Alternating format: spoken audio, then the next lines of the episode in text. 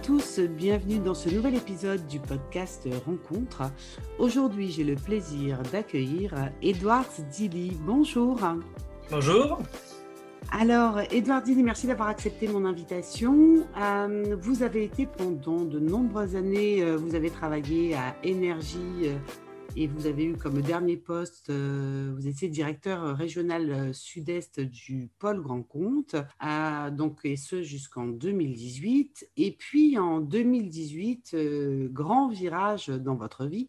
Vous êtes devenu associé et directeur général de la brasserie du comté. Alors j'aurais aimé en premier lieu que vous nous racontiez eh ben, comment s'était fait ce virage, pourquoi, est-ce qu'il y a une rencontre particulière qui a précédé euh, ce, virage et qui vous a donné envie de changer complètement de domaine d'activité? Bonjour Cécile. Euh, oui, alors en fait, c'est un peu au début 2017, en goûtant cette, euh, cette bière du, du côté de Ron, que je trouvais super bonne et je regrettais qu'elle n'était pas assez connue. Quelqu'un de très chauvin qui adore les produits niçois. Ouais. Euh, la bière, ça me parle en tant que joueur de rugby pendant plus de 20 ans. Et ce côté festif, et je trouve que la bière, c'est quelque chose qui se partage tout. Voilà, exactement. Ah. Et, et, ben, du coup, j'ai contacté euh, Laurent Fredge, le créateur de la brasserie et, actuel associé de la brasserie. Ouais. Puis, euh, on a appris à se connaître. Ça a duré une petite année. Il ne pensait pas du tout avoir d'associé. enfin, il avait des associés, mais en fait, il ne pensait pas changer d'associé. il était sur une phase de développement de la brasserie. Et puis, euh, il se rendait compte quand même qu'il avait besoin de s'associer avec une personne qui connaissait le milieu euh, commercial, communication et financier. Ah étant, lui surtout un pur euh, artisan, un artisan brasseur. Lui, un artisan brasseur. Et donc, voilà, passionné de son produit. Et il savait que pour passer un cap, il devait certainement s'associer avec une personne qui avait les autres compétences que lui, il n'avait pas en priorité. D'accord. Voilà. Donc, on a appris pendant un an à se connaître. Et pour apprendre à se connaître, on est allé voir ensemble quelques matchs de foot, de, de hockey. Et, on avait la même passion des, sports collectifs niçois. Ah, super. Et puis, euh, à force, en discutant, ben, on, on, a trouvé une solution pour, euh, pour s'associer et pour que je rachète les parts de ses associés avec mon épouse mhm. afin de, de, pouvoir passer au développement de la brasserie. D'accord. Donc, c'est aussi une aventure. Euh, alors, en couple, j'ai plein de, plein de questions à vous poser. alors, donc, c'est d'abord, c'est aussi une aventure en couple, puisque vous me racontiez que votre femme est, est productrice et que vous utilisez ces produits. Donc, euh, parce que je rappelle, hein, pour les gens qui, qui écoutent et qui ne connaissent pas euh, la brasserie, c'est une, une, vraie brasserie artisanale euh, avec des, des, bières bio et que vous utilisiez les produits également de, de, votre femme pour concevoir des, des, des parfums, je ne sais pas si on dit ça comme ça, ouais, corriger, mais les goûts, ouais, voilà, de bière.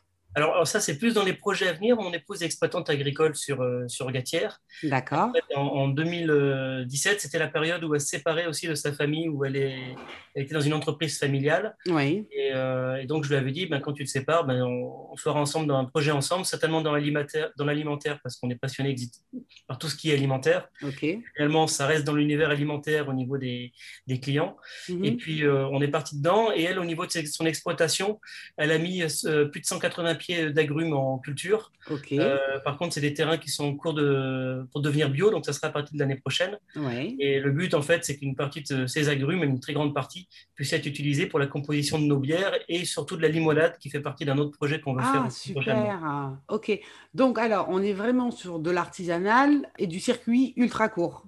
Ah ben oui. Mieux que ça, là. Voilà, exactement. C'est-à-dire, la seule chose qu'on ne fait pas, euh, nous, mm. euh, la bière, c'est 90% d'eau, 9,90% de, de, malt, donc de l'orge ou du blé, mm. qui, ont été torréfiés. Et après, ça va être un tout petit peu de houblon. On parle souvent de houblon, mais en fait, le houblon, c'est très, très peu dans une recette. Ouais. C'est l'amertume et après de l'épice. Donc les épices, on peut en trouver facilement ici. Et le but, c'est qu'on se développe de plus en plus de partenariats avec les agriculteurs pour avoir les épices. Mhm. On a des projets de houblonnerie aussi. Donc on a euh, Laurent, par exemple, qui part la semaine prochaine avec euh, un de nos brasseurs dans une formation en Ardèche pour justement ah, voir, pour mettre une houblonnerie en culture. Du houblon, on en trouve beaucoup, c'est souvent du houblon sauvage. Euh, donc ça, on en trouve. Après, il faut trouver la bonne variété. Et après, ben, il faut se lancer. Donc ça, ça fait partie des projets. On a déjà mis depuis deux ans un terrain en, bio pour faire le, les houblons. Donc ça, c'était déjà prévu il y a deux ans, avant la destruction de la brasserie. Ok. Et après, notre gros projet, par contre, pour avoir quasiment tout en bio, mm. ça serait d'avoir euh, du malt bio euh, et local. et là, c'est mon beau-frère qui est à Roquebrune-sur-Argent, mm. où on va faire en, test euh, à partir d'octobre. Il est exploitant agricole sur Roquebrune mm. pour justement mettre en culture du, du malt, de l'orge qui deviendra du malt. Et donc, ça serait comme ça, une bière 100% azuréenne. Donc, ça, c'est vraiment notre, notre volonté. Génial. Alors, dans ce podcast, on parle de rencontres et euh, cette bière, elle est intimement liée euh, à l'arrière-pays, à niçois. Alors, vous me parliez d'eau pendant qu'on, pendant qu'on préparait l'épisode, donc vous me racontiez euh, l'importance de la qualité de l'eau. Et donc, vous, la brasserie, elle est située à Saint-Martin-Vésubie. et donc, elle est faite avec de l'eau de source du. De l'eau de source du Mercantour. Voilà. Et, et c'est vraiment, c'était vraiment important pour vous que cette bière puisse rester euh, à, Saint-Martin-Vésubie. Donc là, on va revenir un petit peu sur les épisodes de ces, derniers mois. La tempête Alex, et euh, vous allez nous raconter le renouveau et la résilience et, la solidarité dont euh, vous avez eu une, vraie manifestation, hein, puisque la brasserie a, été durement touchée. alors j'aimerais vous écouter à ce sujet sur la rencontre.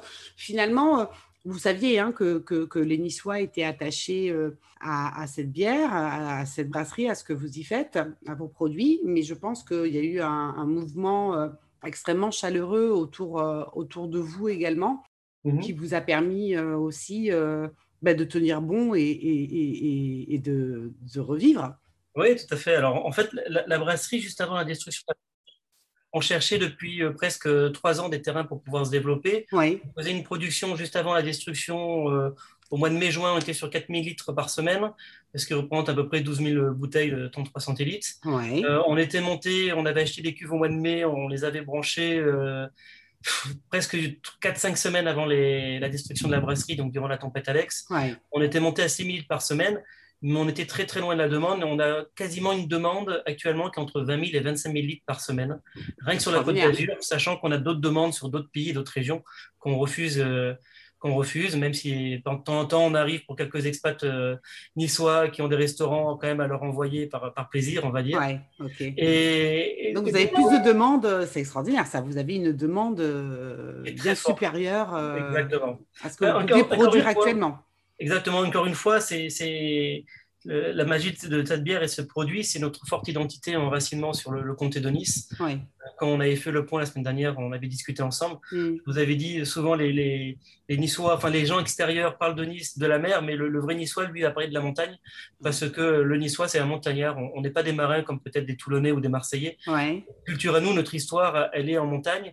Et c'est vrai que la catastrophe Alex a touché euh, beaucoup de monde et beaucoup de Niçois parce mm. qu'on est tous attachés à nos vallées. On a tous une histoire avec un village, avec une famille, avec une maison, euh, des colonies de vacances. Enfin, on est énormément attachés à, nos montagnes. Le comté de Nice, c'est quand même, euh, au niveau du territoire, on va à plus de 80 km à l'intérieur des terres. Donc, ça fait un territoire qui est très, très, très, très long et surtout très, très haut parce qu'on va monter jusqu'à plus de 3000 mètres d'altitude.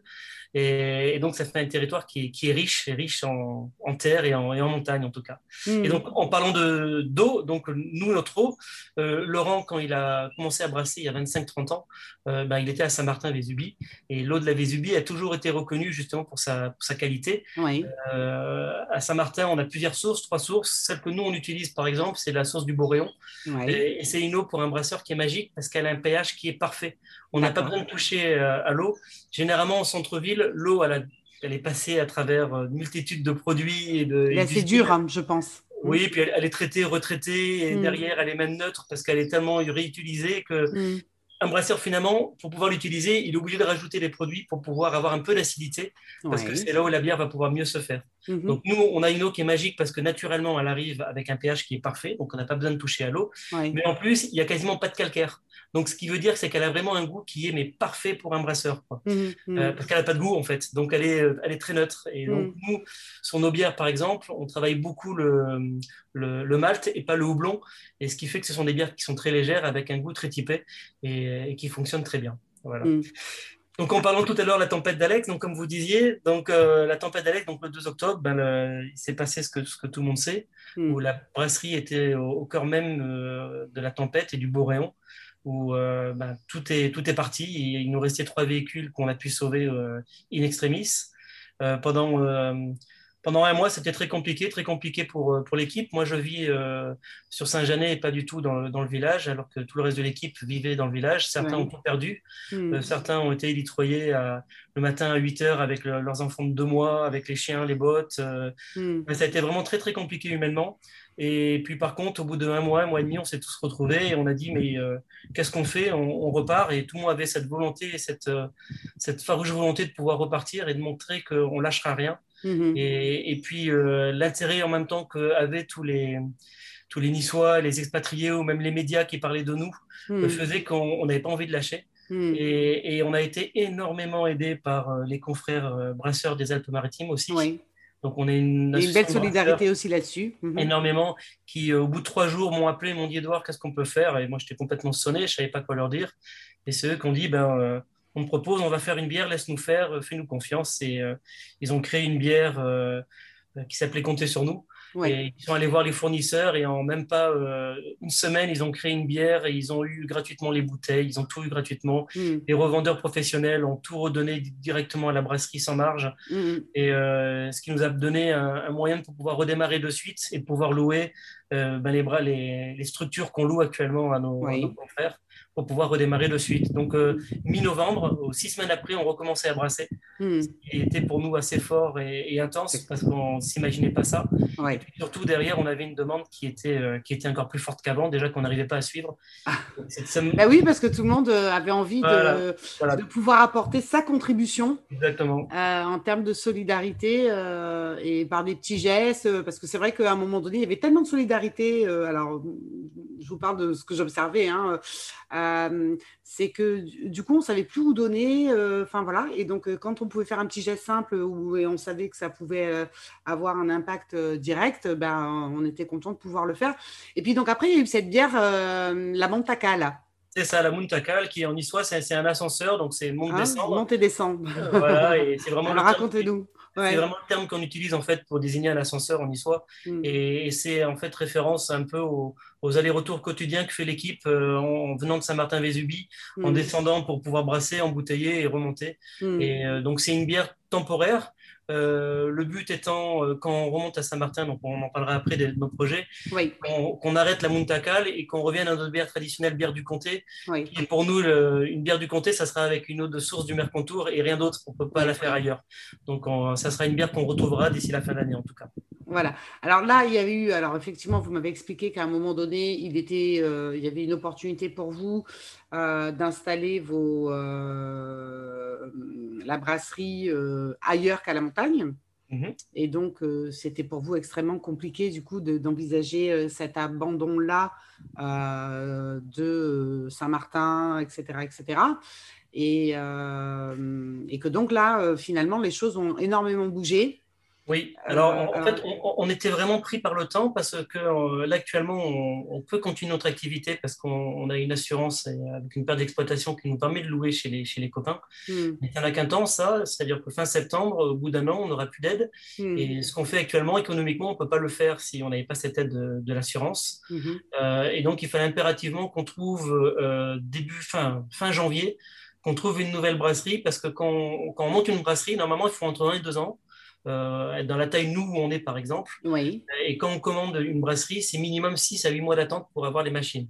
Alors voilà, il y a le montage, euh, on va dire le montage euh, de, de, la structure même, et puis euh, le, brassage qui doit commencer. Voilà, exactement. Mais par avoir le, matériel, quand on le commande, il faut attendre parce que c'est des mm. sur-mesure. Et mm. donc tout ça, c'est long. Et, puis en février, mars, on voyait rien venir, donc on était extrêmement inquiets. Mm. on se voyait, ben, pour pouvoir continuer, malheureusement, de, de, brasser du côté de Carrosse, où c'était la seule solution qu'on avait. Il faut s'imaginer qu'en haut à Saint-Martin, ben, tout est compliqué. Hein. il n'y a pas forcément beaucoup de terrain. Et donc on n'avait pas de visibilité sur savoir où on allait pouvoir redémarrer, quand est-ce que les hmm. choses allaient redémarrer. Hmm. Et donc, on a un peu lancé une bouteille à la mer avec un communiqué de presse en disant ben, help, parce que dans 15 jours, sinon on va aller sur carrosse. et on savait très bien que si on commençait à installer une brasserie de 1000 mètres carrés à, Carrosse, on ne pourrait pas la redémarrer de suite, enfin la redéménager de suite. voilà, c'est ça. on allait rester pendant deux ou trois ans. Alors que nous, notre volonté première, c'est évidemment de repartir pour montrer notre force, comme vous disiez, d'une résilience, de repartir à Saint-Martin, mais aussi d'être un, peu un moteur aussi, et de dire, regardez, tout va redémarrer et on va faire mieux qu'avant. Et, voilà. et, symboliquement, hein, comme vous disiez, vous êtes, enfin voilà, il y, a vraiment cet attachement euh, à cet arrière-pays, euh, de cette ressource naturelle euh, qui fait partie de votre identité, et donc voilà, c'est important de redémarrer là-bas. Tout à fait. Et donc, ben en quelques jours, finalement, les, on va dire tous les les collectivités ont trouvé des solutions et donc on va être, euh, on est en train de racheter un terrain à la mairie. Mmh. Le permis de construire est déposé depuis euh, maintenant sept semaines. Il devrait être non validé la semaine prochaine. Hmm. Et on part sur un bâtiment de 1300 mètres carrés en ossature bois, mmh. qui va nous permettre vraiment de pouvoir euh, développer comme on le souhaite la brasserie. Hmm. On va pouvoir faire de la distillerie aussi, parce qu'on ça fait partie des projets, tout ce qui est gin, whisky. Oui. On a déjà Quentin, notre responsable de production, qui a déjà commencé à faire des formations sur la distillerie. Donc, on va commencer à faire des tests. On va faire du, soft, mais ça, ça fait un projet qu'on avait aussi depuis longtemps, mais on va pouvoir aussi le, démarrer dès, printemps prochain. Oui. notre plus gros, grosse fierté, c'est on est en train de demander, a priori, ça va être validé, d'être un centre de formation brassicole. Donc, ça va permettre ah. centre de formation brassicole, d'être référent sur le sud de la France, parce qu'il n'y a pas de centre de formation en dessous de Lyon. Il n'y a aucun centre de formation. D'accord. Il y en a quatre qui sont euh, du côté du, nord de la France et en Atlantique. Hmm. Et on serait les seuls sur le sud de la France, ce qui pour nous serait magique, ah, parce que toute l'année, on va attirer du monde comme ça dans la vallée. Hmm. Euh, ça fera tourner comme ça ben, la restauration, l'hôtellerie. Et, et, puis pouvoir former des gens et, et donner une connotation euh, à cette vallée brassicole, ben, nous, on en serait fiers. Alors, ouais, alors non seulement vous faites euh, découvrir l'arrière-pays, et en plus, vous êtes dans la transmission euh, d'un savoir-faire. voilà, donc c'est très, très joli symboliquement sur, sur, les, sur les deux niveaux. Sur les deux niveaux. Alors maintenant, toute l'équipe est motivée, mais entre la distillerie, la, tous les projets, les formations, etc., on ne sait pas où mettre la tête. Euh, mais c'est bien, on est, on, est, on est un peu comme des enfants, là. On attend d'avoir notre jouet, on pense à plein de choses et on est tous super excités de, tous les bah, projets qui arrivent. Et ça, c'est fantastique. Ouais, ouais, non, non, franchement, c'est fantastique. Là, j'ai vu qu'il y avait une bière qui était sortie, la Côte d'Azur.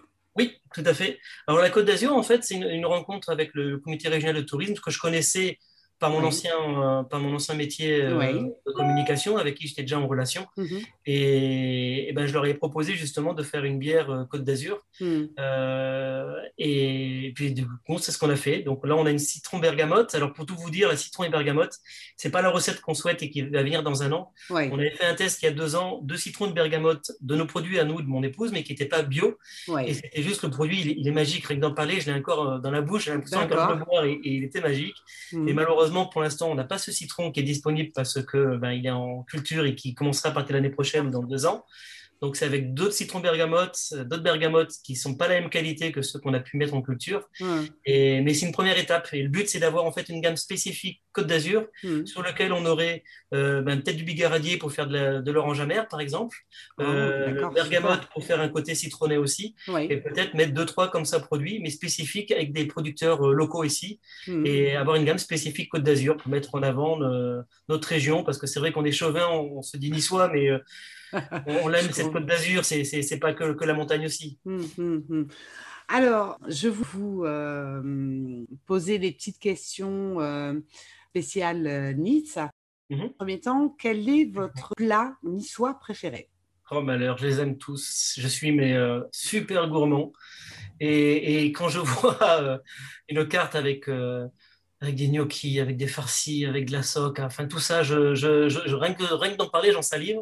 Et j'aime vraiment tout. J'aime, j'aime tout. Impossible de faire un choix. Non, impossible. Les pelotons que, qu'on va manger euh, dans la RPI, euh, enfin toute la cuisine niçoise, non, j'aime, j'aime tout. Franchement, je, ok.